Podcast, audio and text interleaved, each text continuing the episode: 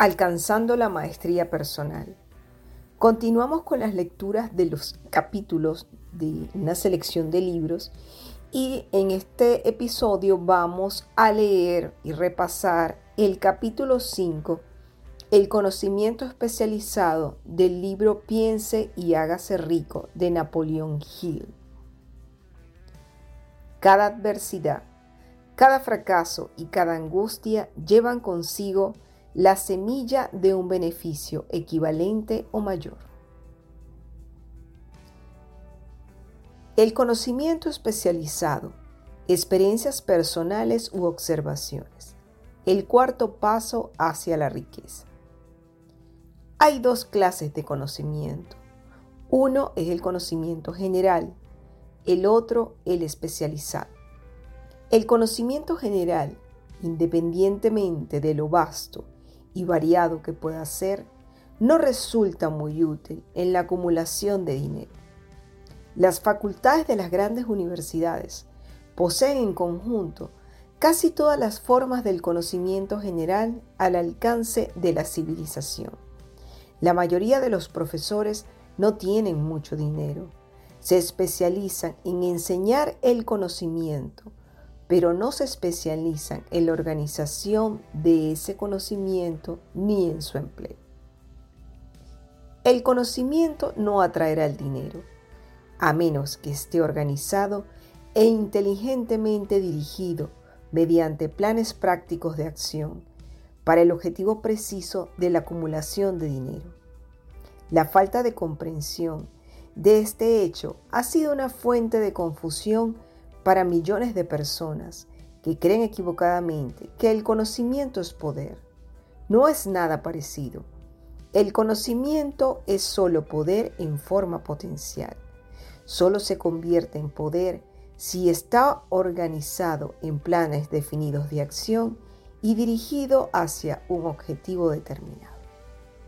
El eslabón perdido de todos los sistemas educativos se pueden encontrar en el fracaso de las instituciones educacionales en enseñar a sus estudiantes cómo organizar y usar ese conocimiento una vez que lo han adquirido. Muchas personas cometen el error de suponer que porque Henry Ford tenía pocos estudios, no era un hombre educado. Los que cometen este error no comprenden el significado real de la palabra educado. Esa palabra deriva de la palabra latina educo, que significa evolucionar, extraer, desarrollarse desde dentro. Un hombre educado no es necesariamente alguien que tiene abundancia de conocimientos generales o especializados. Un hombre educado es el que ha cultivado las facultades de su mente de tal manera que puede adquirir cualquier cosa que se proponga o su equivalente sin violar los derechos de los demás. El ignorante que amansó una fortuna. Durante la Primera Guerra Mundial, un periódico de Chicago publicó ciertos editoriales en los que, entre otras cosas, a Henry Ford se les llamaba ignorante pacifista. El señor Ford objetó estas afirmaciones y demandó al periódico por difamación. Cuando el juicio tuvo lugar, los abogados del periódico exigieron una justificación y llamaron al propio señor Ford al banquillo de los testigos, con el propósito de demostrarle al jurado que era un ignorante. Los abogados le hicieron a Ford una gran variedad de preguntas, todas dirigidas a demostrar de manera evidente que si bien quizás poseyese una cantidad considerable de conocimientos especializados, en lo que se refería a la fabricación de automóviles, básicamente era un ignorante. A Ford le hicieron preguntas del estilo de ¿quién fue Benedict Arnold? ¿Y cuántos soldados enviaron los británicos a las colonias americanas para sofocar la rebelión de 1776? En respuesta a esta última pregunta, el señor Ford replicó, ignoro la cantidad exacta de soldados que los británicos enviaron, pero he oído decir que fue una cifra considerablemente mayor que la de los que regresaron. Finalmente el señor Ford acabó por cansarse de ese tipo de preguntas y para contestar una particularmente ofensiva se inclinó hacia adelante, señaló con el dedo al abogado que le había hecho la pregunta y dijo, si de veras quisiera responder la pregunta tonta que acaba de hacerme o cualquiera de las otras que me ha hecho, permítame recordarle que en mi escritorio tengo una hilera de botones y que apretando el adecuado puedo llamar en mi ayuda a hombres capaces de responder cualquier pregunta que quieras hacerle en lo que concierne al negocio al que he dedicado casi todos mis esfuerzos. Ahora dígame, ¿para qué necesito llenarme la cabeza con conocimientos generales, con el fin de contestar preguntas, cuando dispongo de hombres a mi alrededor que pueden proporcionarme cualquier conocimiento que les pida? Indudablemente, esa fue una respuesta con mucha lógica y dejó confundido al abogado. Todas las personas que habían en la sala se dieron cuenta de que no era la constentación de un ignorante, sino de un hombre educado. Cualquier hombre es educado si sabe dónde adquirir el conocimiento cuando lo necesita y cómo organizar ese conocimiento en planes definidos de acción. Mediante la asistencia de sus grupos de mastermind, Henry Ford tenía a su alcance todo el conocimiento que necesitó para convertirse en uno de los hombres más ricos de Estados Unidos. No era esencial que tuviese esos conocimientos en su propia mente. Usted puede obtener todo el conocimiento que necesite antes de que pueda estar seguro de su capacidad para transmutar el deseo en su equivalente monetario Usted necesitará conocimientos especializados del servicio, mercancía o profesión que se propone ofrecer a cambio de su fortuna. Quizás necesite mucho más conocimientos especializados de los que tiene capacidad o inclinación para adquirir, y en ese caso podrá superar su debilidad a través de la ayuda de su grupo de mastermind.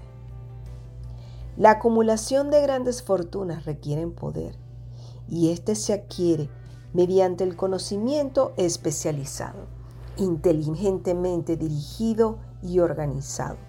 Pero esos conocimientos no tienen por qué estar en posesión de la persona que acumula la fortuna. El párrafo precedente debe dar ánimos y esperanzas al hombre con la ambición de acumular una fortuna, que no ha adquirido la educación necesaria para emplear ese conocimiento especializado como probablemente necesite. Los hombres a veces pasan por esta vida sufriendo complejos de inferioridad porque no son hombres educados. El hombre que puede organizar y dirigir un grupo de mastermind, un grupo de hombres que posee conocimientos útiles, para la acumulación de dinero, es un hombre tan educado como cualquiera de los que componen el grupo. Thomas Edison tuvo solo tres meses de escolarización. Durante toda su vida no le faltó educación ni murió pobre.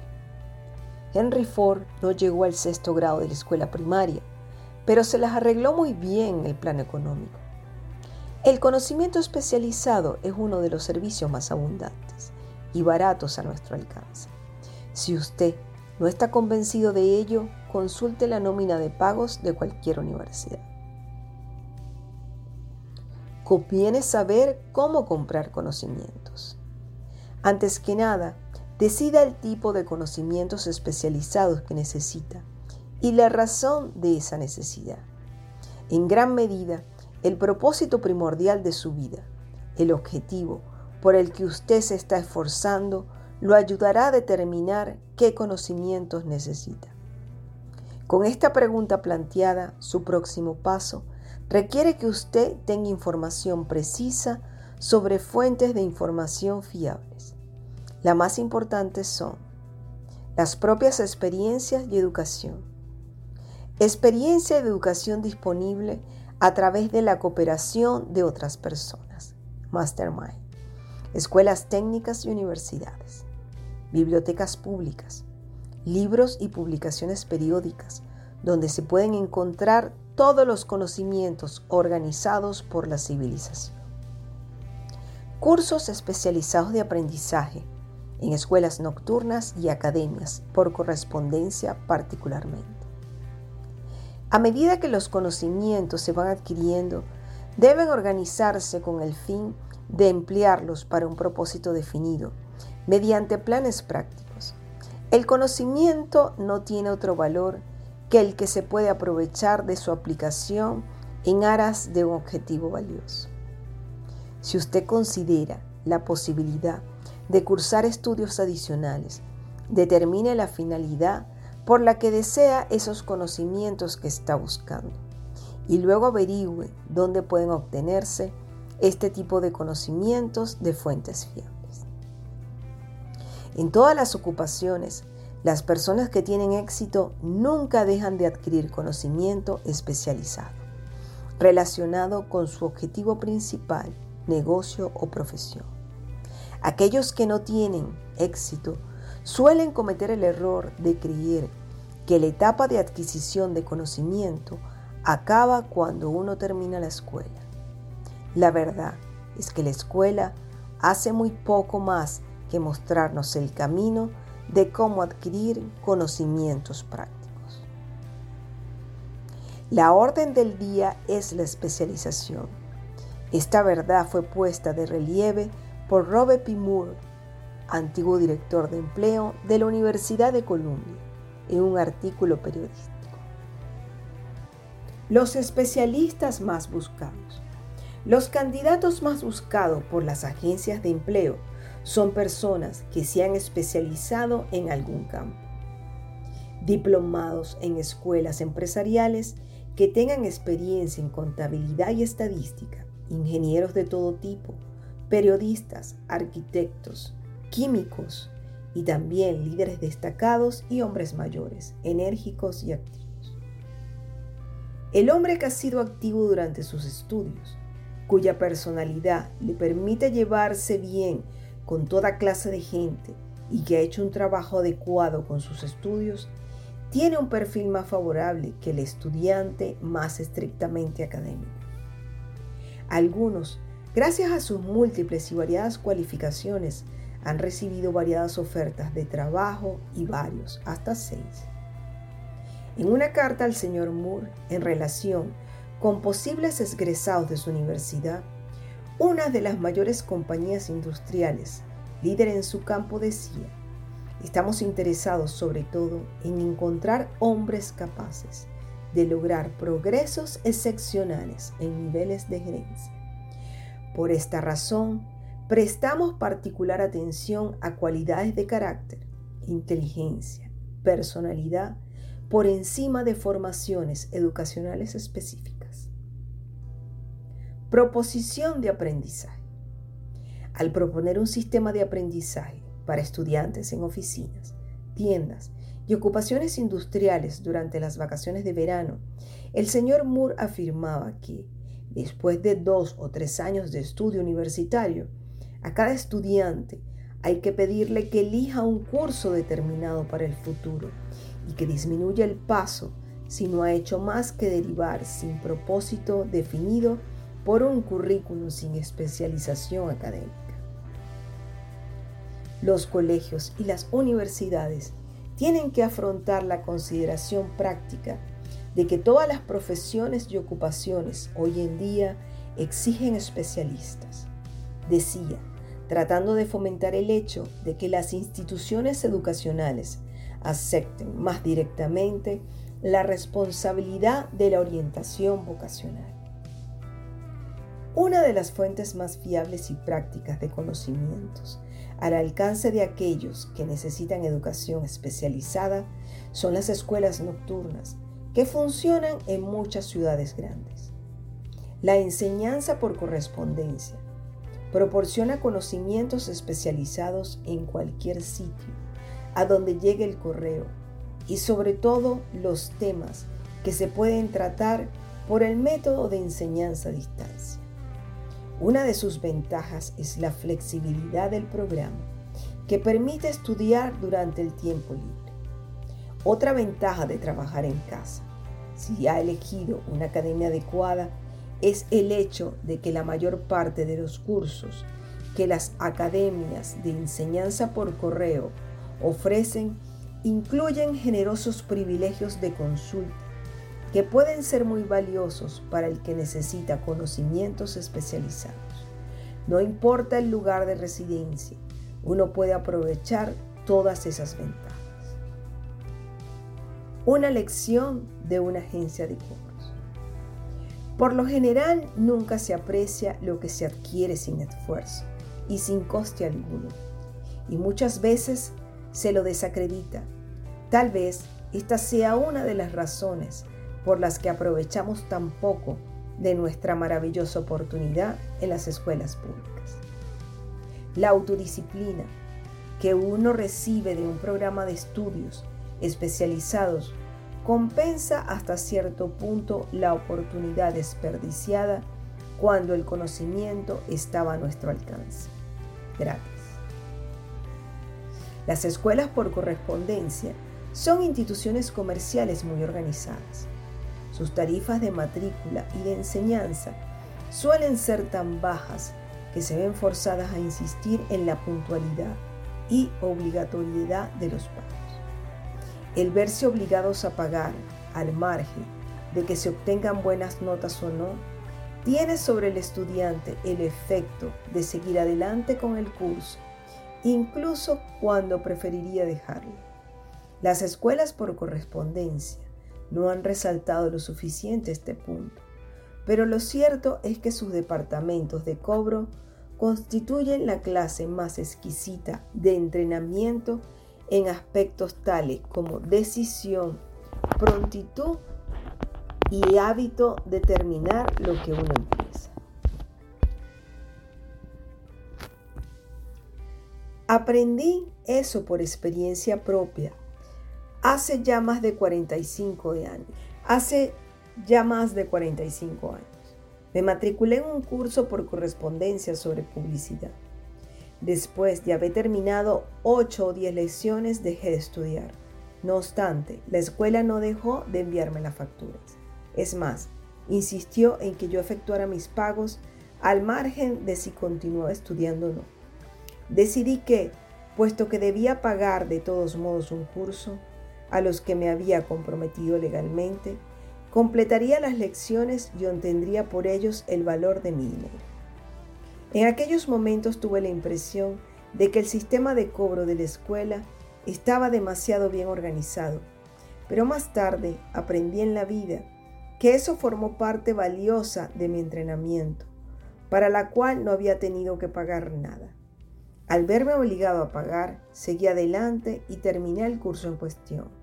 Más tarde descubrí que el eficiente sistema de pago de aquella escuela también fue provechoso para mí puesto que acabé por recuperar con creces el dinero pagado, ganándolo gracias al curso de publicidad que me había terminado tan de mala gana.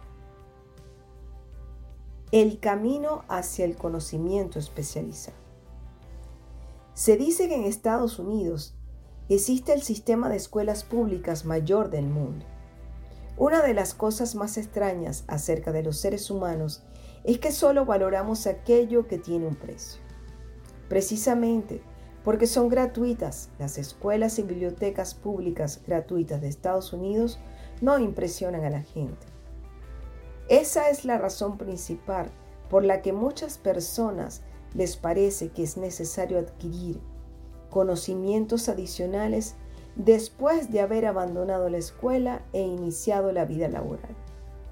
También es una de las razones principales por la que los patronos dan una mayor consideración a aquellos empleados que se matriculan en cursos por correspondencia. Saben por experiencia propia que cualquier persona que tenga la ambición de emplear una parte de su tiempo libre para estudiar en casa posee esas cualidades que son necesarias para el liderazgo. Hay en las personas una debilidad para la que no existe remedio alguno. Es la debilidad universal de la falta de ambición. Las personas, en especial las asalariadas, que programan su tiempo libre para dedicarse a estudiar en casa, raras veces permanecen durante mucho tiempo en los puestos inferiores. Su acción les abre el camino hacia la posibilidad de ascender. Les elimina numerosos obstáculos de ese camino y les permite ganarse el amistoso interés de quienes tienen el poder de situarlos en el camino de la oportunidad.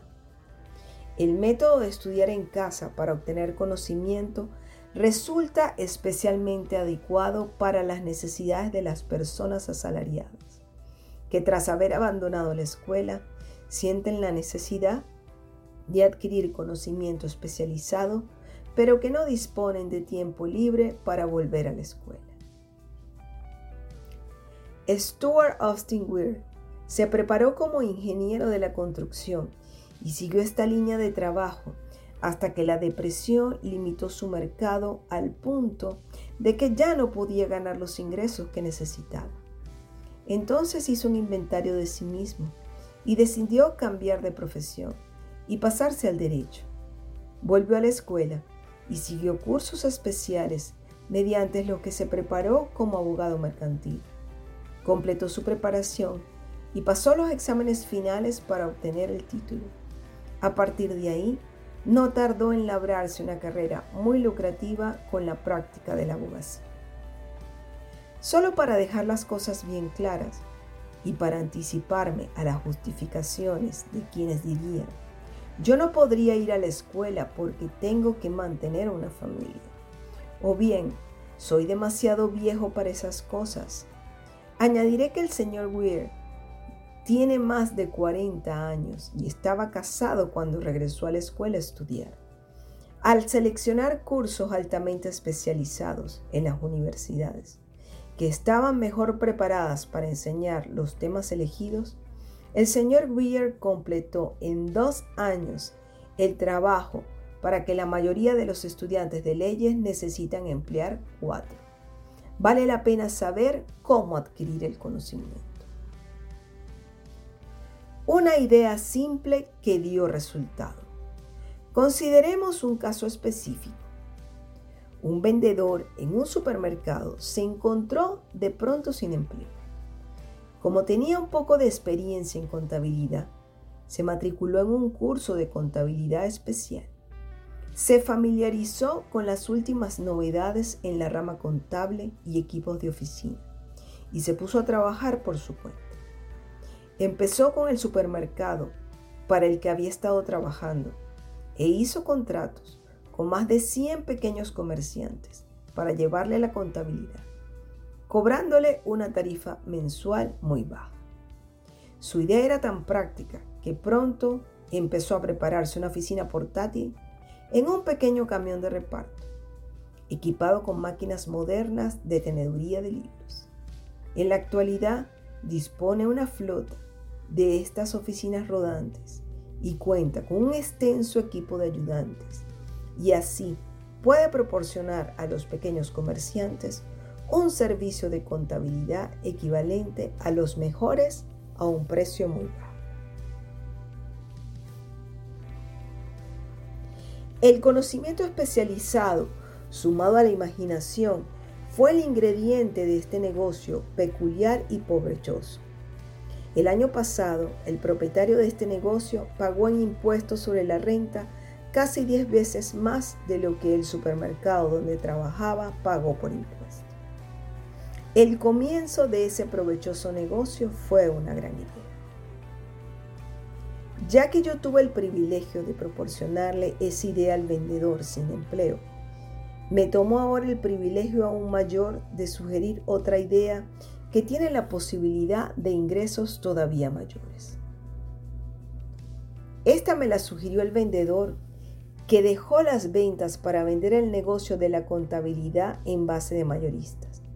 Cuando le sugerí ese plan como solución a su problema de desempleo, exclamó enseguida, me gusta la idea, pero no sabría cómo convertirla en dinero. Entre otras palabras, se estaba quejando de que no sabía cómo comercializar sus conocimientos de contabilidad después de haberlos adquirido. Así, eso genera otro problema que había que resolver. Con la ayuda de una joven mecanógrafa que podía escribir toda la idea, preparó un librito muy atractivo donde se describían las ventajas del nuevo sistema de contabilidad. Las páginas se hallaban cuidadosamente mecanografiadas y pegadas en un álbum que se usaba como una especie de vendedor mudo, donde la historia de este nuevo negocio se relataba con tanta eficacia muy pronto su propietario empezó a tener más clientes de lo que podía atender. Un plan probado para conseguir el empleo ideal.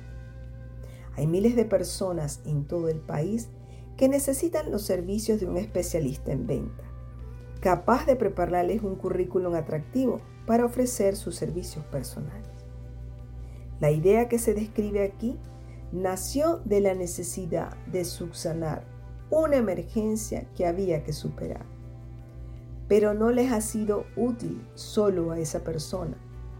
La mujer que creó la idea tenía una imaginación brillante. En su idea recién nacida, vio una nueva profesión que serviría a miles de personas que necesitan asesoramiento práctico para vender sus servicios personales. Impulsada la acción por el éxito instantáneo de su primer plan para vender servicios personales, esta enérgica mujer se abocó a la solución de un problema similar para un hijo suyo que acababa de salir de la universidad, pero que había sido incapaz de encontrar un mercado para sus servicios. El plan que ella ideó para el joven fue el mejor plan para vender servicios personales que yo haya visto jamás. Cuando completó el currículum, contenía 50 páginas de información mecanografiada, perfectamente organizada que contaba la historia de las capacidades innatas de su hijo, sus estudios, sus experiencias personales y una gran variedad de otra información demasiado extensa para describirlas.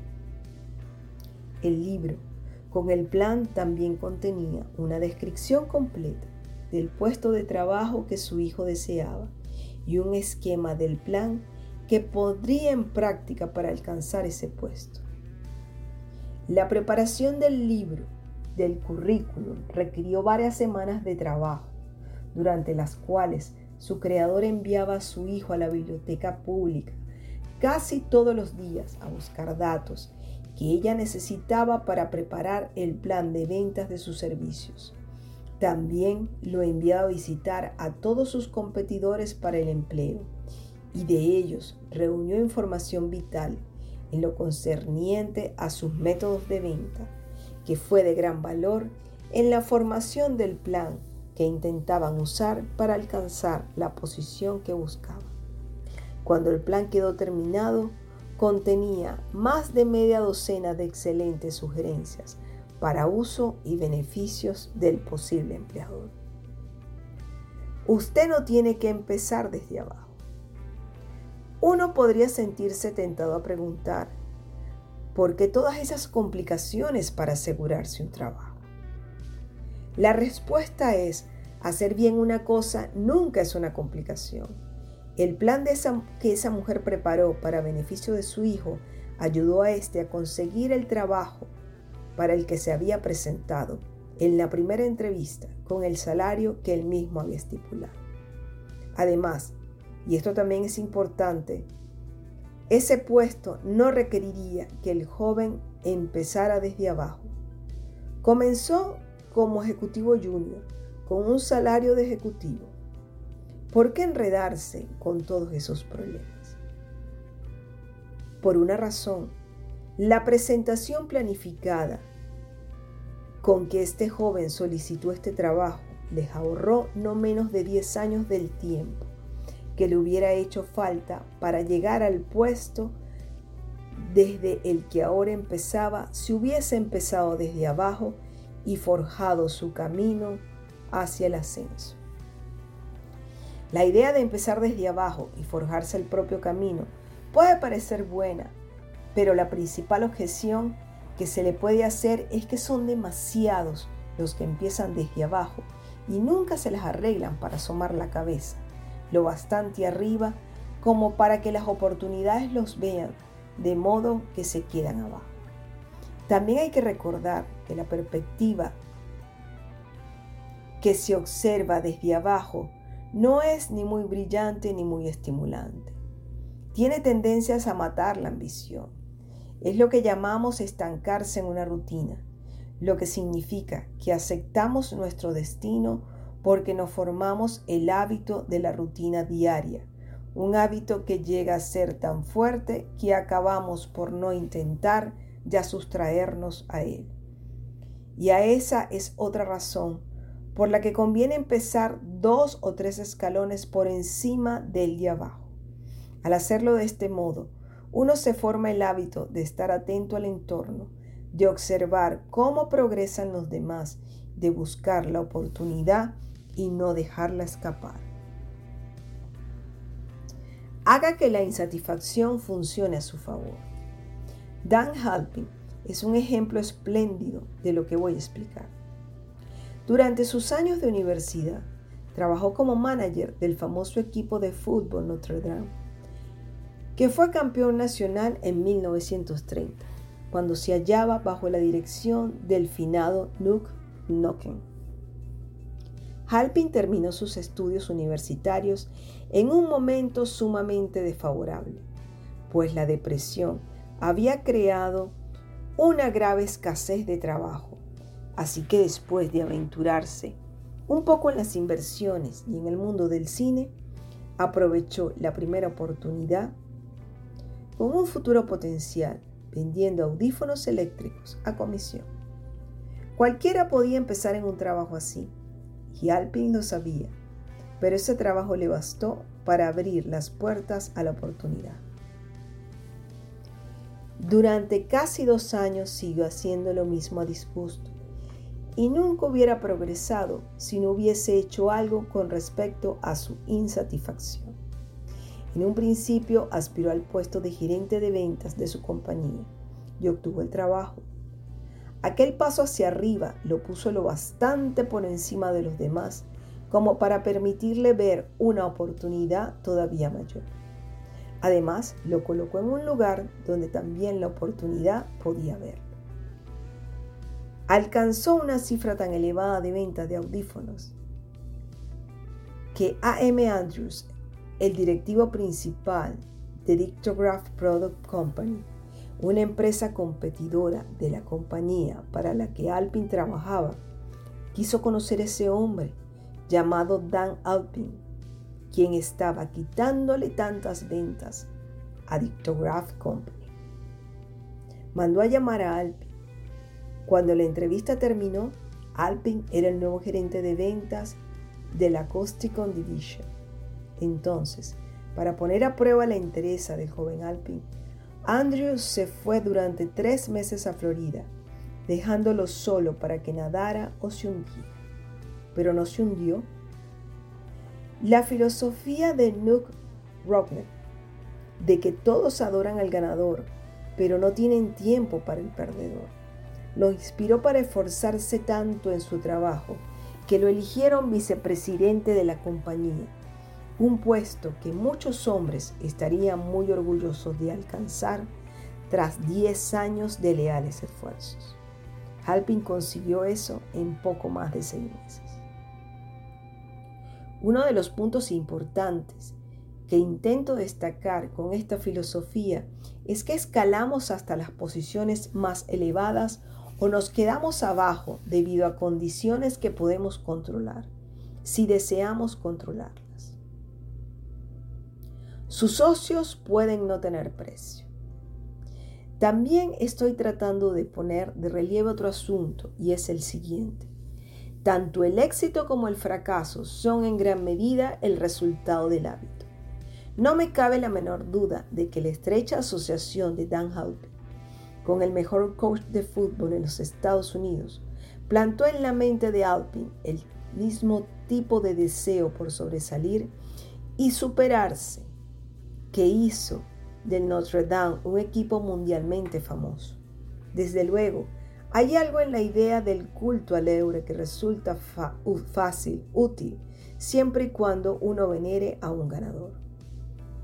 Mi creencia en la teoría de que las asociaciones comerciales son factores vitales, tanto en el fracaso como en el éxito, fue claramente demostrada cuando mi hijo Blair tuvo negociando con el señor Alpin su puesto de trabajo. Alpin le ofreció un salario inicial de más o menos la mitad de lo que hubiera obtenido en una compañía rival.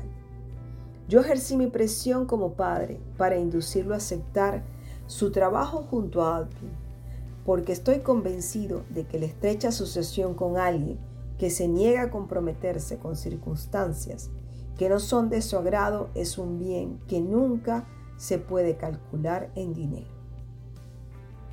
Estar abajo es hallarse en un sitio pesado, inaprovechable, monótono para cualquiera. Por eso me he tomado el tiempo para describir la forma que los comienzos desde abajo se pueden eludir con una adecuada planificación. Haga que sus ideas rindan beneficio por medio del conocimiento especializado. La mujer que preparó el plan de venta de servicios personales para su hijo recibe ahora cartas de todas las partes del país en la que le piden su cooperación para preparar planes similares para otros que desean vender sus servicios personales por más dinero. No debe suponerse que su plan consista solo en políticas de venta inteligente mediante la cual ayuda a hombres y mujeres a pedir y recibir más dinero por los mismos servicios, por lo que hasta ahora había ganado menos. Se hace cargo de los intereses del contrato. Además, de lo que el vendedor de los servicios personales y prepara sus planes para que el empleador reciba un valor rotundo por el dinero adicional que paga. Si usted tiene imaginación y busca una salida más aprovechable para sus servicios personales, esta sugerencia puede ser el estímulo que ha estado buscando. La idea es capaz de proporcionarle unas entradas mucho mayores que las del médico, el ingeniero o el abogado estándar cuya educación ha requerido varios años de universidad. No existe un precio fijo para las buenas ideas. Detrás de todas las ideas hay conocimientos especializados.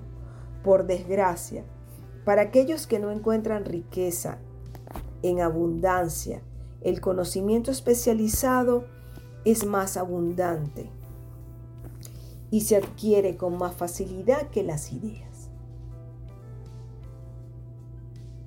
Debido a esta verdad universal, hay una gran demanda y oportunidades cada vez mayores para las personas capaces de ayudar a los hombres y mujeres a vender ventajosamente sus servicios personales. La capacidad entraña imaginación, cualidad necesaria para combinar los conocimientos especializados con las ideas en forma de planes organizados, pensados para alcanzar la riqueza. Si usted tiene imaginación, este capítulo puede presentarle una idea que alcance para servirle como comienzo de las riquezas que desea. Recuerde que la idea es la pieza principal. Los conocimientos especializados se pueden encontrar a la vuelta de la esquina de cualquier esquina.